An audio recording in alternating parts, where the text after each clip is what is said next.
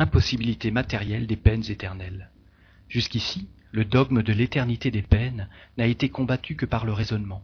Nous allons le montrer en contradiction avec les faits positifs que nous avons sous les yeux et en prouver l'impossibilité.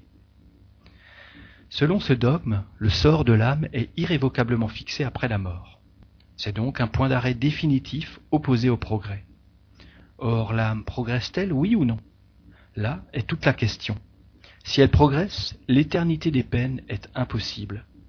Peut-on douter de ce progrès quand on voit l'immense variété d'aptitudes morales et intellectuelles qui existent sur la Terre, depuis le sauvage jusqu'à l'homme civilisé? Quand on voit la différence que présente un même peuple d'un siècle à l'autre Si l'on admet que ce ne sont plus les mêmes âmes, il faut admettre alors que Dieu crée des âmes à tous les degrés d'avancement, selon les temps et les lieux, qu'il favorise les unes tandis qu'il voue les autres à une infériorité perpétuelle, ce qui est incompatible avec la justice qui doit être la même pour toutes les créatures.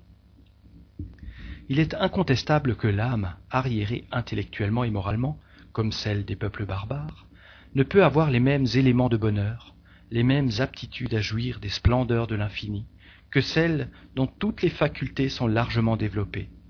Si donc ces âmes ne progressent pas, elles ne peuvent, dans les conditions les plus favorables, jouir à perpétuité que d'un bonheur, pour ainsi dire, négatif. On arrive donc forcément pour être d'accord avec la rigoureuse justice à cette conséquence que les âmes les plus avancées sont les mêmes que celles qui étaient arriérées et qui ont progressé. Mais ici nous touchons à la grande question de la pluralité des existences, comme seul moyen rationnel de résoudre la difficulté. Cependant, nous en ferons abstraction et nous considérerons l'âme dans une seule existence. Voici, comme on en voit tant, un jeune homme de vingt ans, ignorant, aux instincts vicieux, niant Dieu et son âme, se livrant au désordre et commettant toutes sortes de méfaits. Néanmoins, il se trouve dans un milieu favorable. Il travaille, il s'instruit, peu à peu se corrige, et finalement devient pieux. N'est-ce pas un exemple palpable du progrès de l'âme pendant la vie? Et n'en voit-on pas tous les jours de pareil? Cet homme meurt saintement, dans un âge avancé, et naturellement, son salut est assuré. Mais quel eût été son sort si un accident lui fait mourir quarante ou cinquante ans plus tôt? Il était dans toutes les conditions voulues pour être damné. Or, une fois damné, tout progrès était arrêté. Voilà donc un homme sauvé parce qu'il a vécu longtemps, et qui, selon la doctrine des peines éternelles, eût été à jamais perdu s'il eût moins vécu, ce qui pouvait résulter d'un accident forfait. Dès lors que son âme a pu progresser dans un temps donné, pourquoi n'aurait-elle pas progressé dans le même temps après la mort, si une cause indépendante de sa volonté lui empêchait de le faire pendant sa vie? Pourquoi Dieu lui en aurait-il refusé les moyens?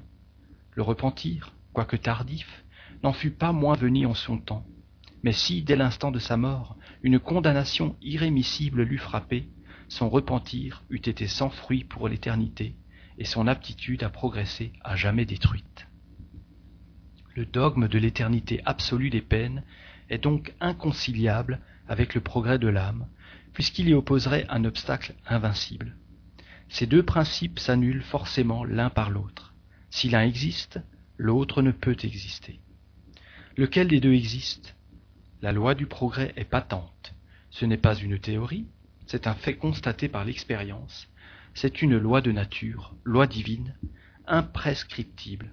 Donc, puisqu'elle existe et qu'elle ne peut se concilier avec l'autre, c'est que l'autre n'existe pas. Si le dogme de l'éternité des peines était une vérité, saint Augustin, saint Paul et beaucoup d'autres n'eussent jamais vu le ciel s'ils fussent morts avant le progrès qui a amené leur conversion. À cette dernière assertion, on répond que la conversion de ces saints personnages n'est point un résultat du progrès de l'âme, mais de la grâce qui leur fut accordée et dont ils furent touchés. Mais ici c'est joué sur les mots. S'ils ont fait le mal et plus tard le bien, c'est qu'ils sont de devenus meilleurs. Donc ils ont progressé. Dieu leur aurait donc, par une faveur spéciale, accordé la grâce de se corriger? Pourquoi à eux plutôt qu'à d'autres? C'est toujours la doctrine des privilèges, incompatible avec la justice de Dieu et son égal, amour pour toutes ses créatures.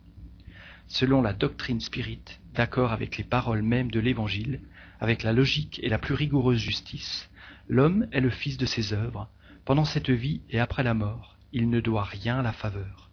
Dieu le récompense de ses efforts et le punit de sa négligence aussi longtemps qu'il est négligent.